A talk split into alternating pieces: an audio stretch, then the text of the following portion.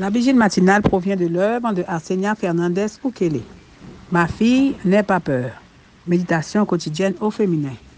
La méditation de ce matin aujourd'hui, 12 décembre 2023, est tirée de Hébreu 4, verset 1. Craignons donc tant que subsiste la promesse d'entrer dans son repos, que l'un de vous ne semble l'avoir manqué. Attention, ne manquez pas le repos de Dieu, page 352. Que signifie entrer dans le repos de Dieu? Chaque partie de la Bible a trois applications ou significations. Une application locale et temporaire pour ceux à qui le message a été adressé, une deuxième application individuelle pour chaque lecteur et une application ou signification estatologique qui va jusqu'à la venue de Jésus. L'Épître aux Hébreux a été écrite à l'attention de Juifs convertis au christianisme qui avaient du mal à accepter certaines vérités de la nouvelle foi, au point parfois de revenir à leurs croyances d'origine.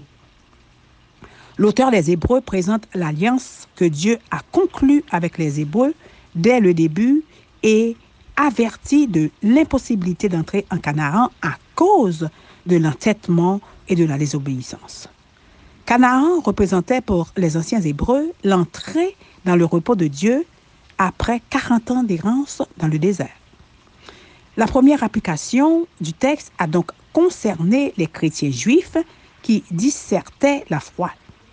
Dieu les met en garde contre le fait qu'il leur arrive la même chose qu'aux Hébreux d'autrefois. En application individuelle, la deuxième, vous et moi risquons de tomber dans le péché et de perdre le repos de la Canaan céleste. Ignorons pas les leçons des Hébreux. Nous sommes candidates pour jouir d'un paradis de repos parfait, complet et éternel. La troisième application nous concerne également vous et moi.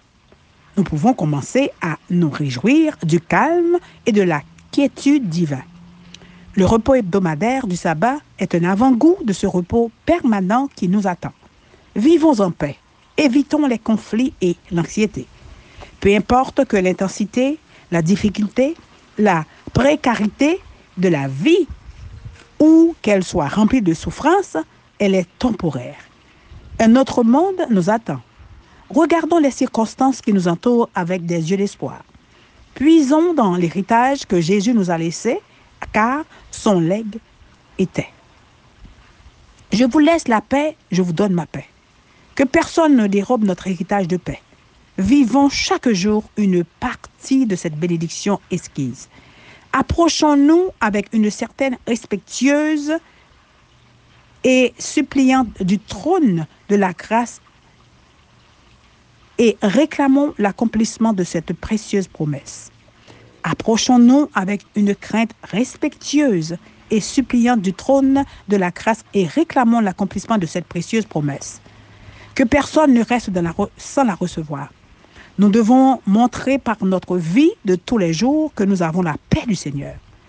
La présence de cette paix dans notre cœur se manifestera dans notre attitude. Elle donnera à la voix une puissance persuasive. La communion avec Dieu et en oubliera le caractère et la vie. Les hommes reconnaîtront, comme on le fit des premiers disciples, que nous avons été avec Jésus, entrés dans le repos divin. Amen, amen, amen. Que Dieu vous bénisse. Bonne journée. D'autres émissions aussi intéressantes sont aussi disponibles sur notre site radioadventistebethany.com et aussi sur toutes les plateformes de podcast.